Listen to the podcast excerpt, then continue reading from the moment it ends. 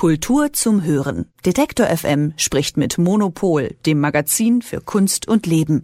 Jede Woche bei Detektor FM.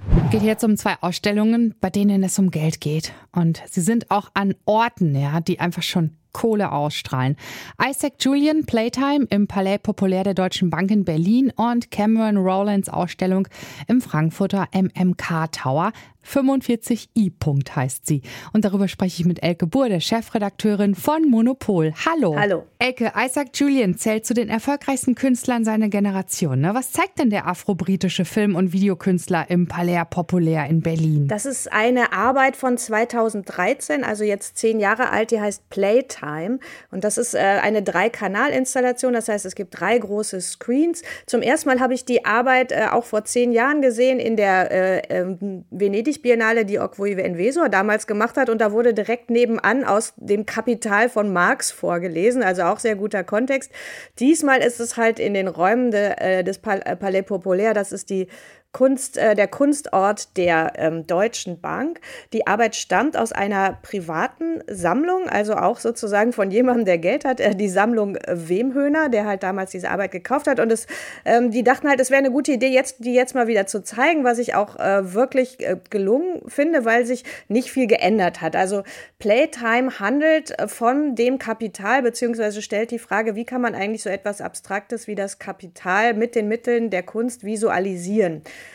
Und ähm, es gibt da verschiedene Episoden in diesem Film, also das dauert so ein bisschen über eine Stunde. Und ähm, zum Beispiel handelt das dann von einer Frau aus den Philippinen, die nach Dubai gegangen ist, um dort als äh, Hausmädchen zu arbeiten. Und die steht da, da sieht man immer, wie sie steht dann halt zwischen diesen wahnsinnigen Hochhäusern. Also dieses ganze Dubai, das ist ja immer so ein, äh, also wenn man das sieht, dann denkt man immer so, das kann ja gar nicht wahr sein. Irgendwie, das ist ja nur so ein System aus Autos und, äh, und Hochhäusern und Geld. Und sie steht halt da dazwischen und erzählt ihre Geschichte. Das ist eine Schauspielerin, erzählt ihre Geschichte ähm, und äh, erzählt von ihrer Einsamkeit und von ihrer Verzweiflung, dass sie ihre Kinder zurücklassen muss. Und das, das ist halt, was Isaac Julian immer wieder behandelt hat, eben diese Frage, wie das Kapital dazu, ähm, dazu führen kann, dass einfach Menschen über die Erde geschwemmt werden in, in, dem, in diesem Sog des Geldes, weil sie das Geld brauchen und das Geld dann zurückschicken und so weiter.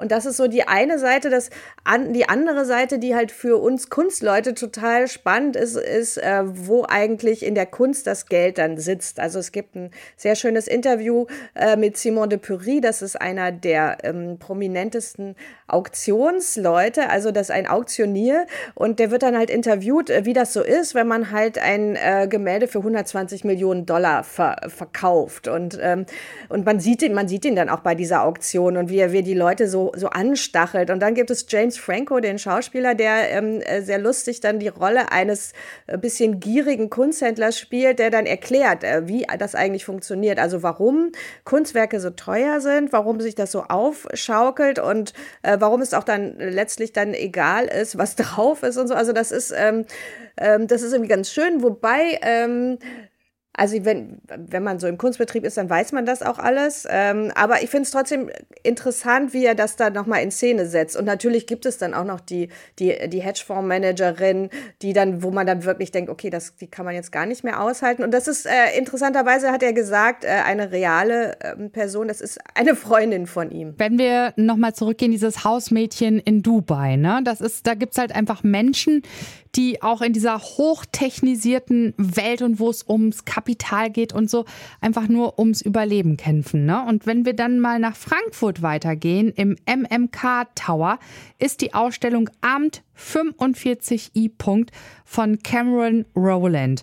Und der spielt ja auch mit dieser Thematik in seiner Art und Weise, ne? Ja, und das finde ich halt eine ganz interessante Koinzidenz, dass jetzt gerade da diese Ausstellung auch zu sehen ist, weil Isaac Julian letztlich, der stellt das ja nur dar. Also man kann, das ist so eine, so eine zarte Kritik natürlich auch und er versucht das zu analysieren, wie funktioniert eigentlich das Kapital und wo bleibt der Mensch äh, in diesen Kapitalströmen, aber äh, das, das ist es dann auch. Irgendwie, das sieht, das sieht sehr schön aus und so. Aber äh, also was Cameron Rowland jetzt in Frankfurt gemacht hat, das hat halt eine ganz reale Sprengkraft. Also das finde ich schon im Vergleich noch mal sehr viel krasser. Also Cameron Rowland ist ein ähm, afroamerikanischer Künstler, der sich hier in Frankfurt mit der Geschichte der Sklaverei beschäftigt und der den ähm, in praktisch in, in einem dieser Tower, also das, es gibt so eine Zweigstelle vom MMK, die befindet sich in einem dieser äh, Bankenhochhaustürme, so mitten zwischen den anderen Bankenhochhaustürmen. Das ist irgendwie aus äh, letztlich aus rechtlichen Gründen, dass sie das ein bisschen der öffentlich, äh, öffentlichen Nutzung zuführen müssen auch und trotzdem, also es wird halt auch querfinanziert durch halt die Banken, die da drumherum sind. Und er geht halt in dieses Gebäude rein und ähm, macht da eine Arbeit darüber, dass letztlich alles, worauf wir stehen, also der ganze Reichtum auch dieses Frankfurt, das um ihn herum ist, darauf beruht, dass die Europäer die, äh, die, die Sklaven ausgebeutet haben.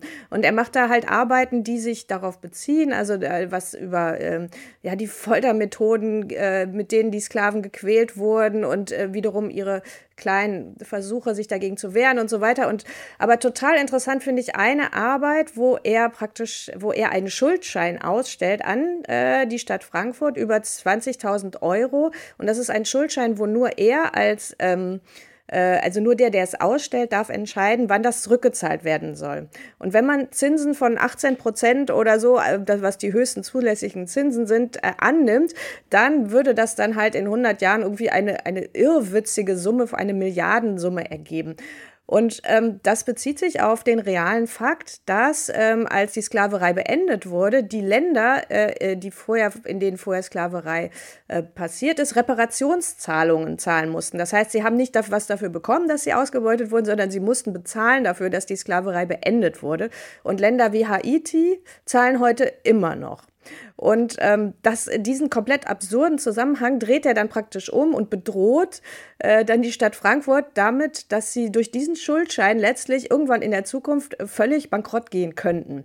Er sagt dann, er wird es nicht einlösen, aber ich finde es einen total interessanten Move, dass er da wirklich ähm, so, so, so eine reale Finanztransaktion äh, androht. Und das ist dann halt finde ich, ich finde das interessant, dass halt da die Kunst, ähm, dass er mit Kunstmitteln einfach noch so eine Umdrehung weitermacht. Ja, auf jeden Fall. Ganz, ganz äh, starker Ausdruck. Und ähm, ja, in seinen Exponaten geht es immer ne, um diesen gegenwärtigen Wohlstand auf der einen Seite und rassifizierte Sklaverei, ne? wie wir ja auch im äh, eben genannten Thema von dem Hausmädchen in Dubai gesprochen haben. Genau, es ist halt, äh, ich finde es halt interessant, dass äh, Künstler und Künstlerinnen sich eben sehr stark mit ökonomischen, mit diesen ganzen ökonomischen Zusammenhängen beschäftigen und dass es da halt irgendwie so ganz verschiedene Strategien gibt, darauf, darauf einzugehen. Und toll ist halt auch bei Cameron Rowland, da kann man dann auch ähm, ausnahmsweise mal halt auf diese, auf so eine Dachterrasse, also der, der gibt dann auch den den Blick frei auf die Realität, die da draußen ist. Und das ist, glaube ich, dann entscheidend, dass man halt ähm, aufgefordert wird, dass die Welt, in der man wirklich lebt, dann auf eine ganz andere Weise zu sehen. Cameron Rowland mit Amt 45i Punkt ist im MMK Tower in Frankfurt am Main zu sehen. Außerdem Isaac Julian mit Playtime im Palais Populaire der Deutschen Bank in Berlin.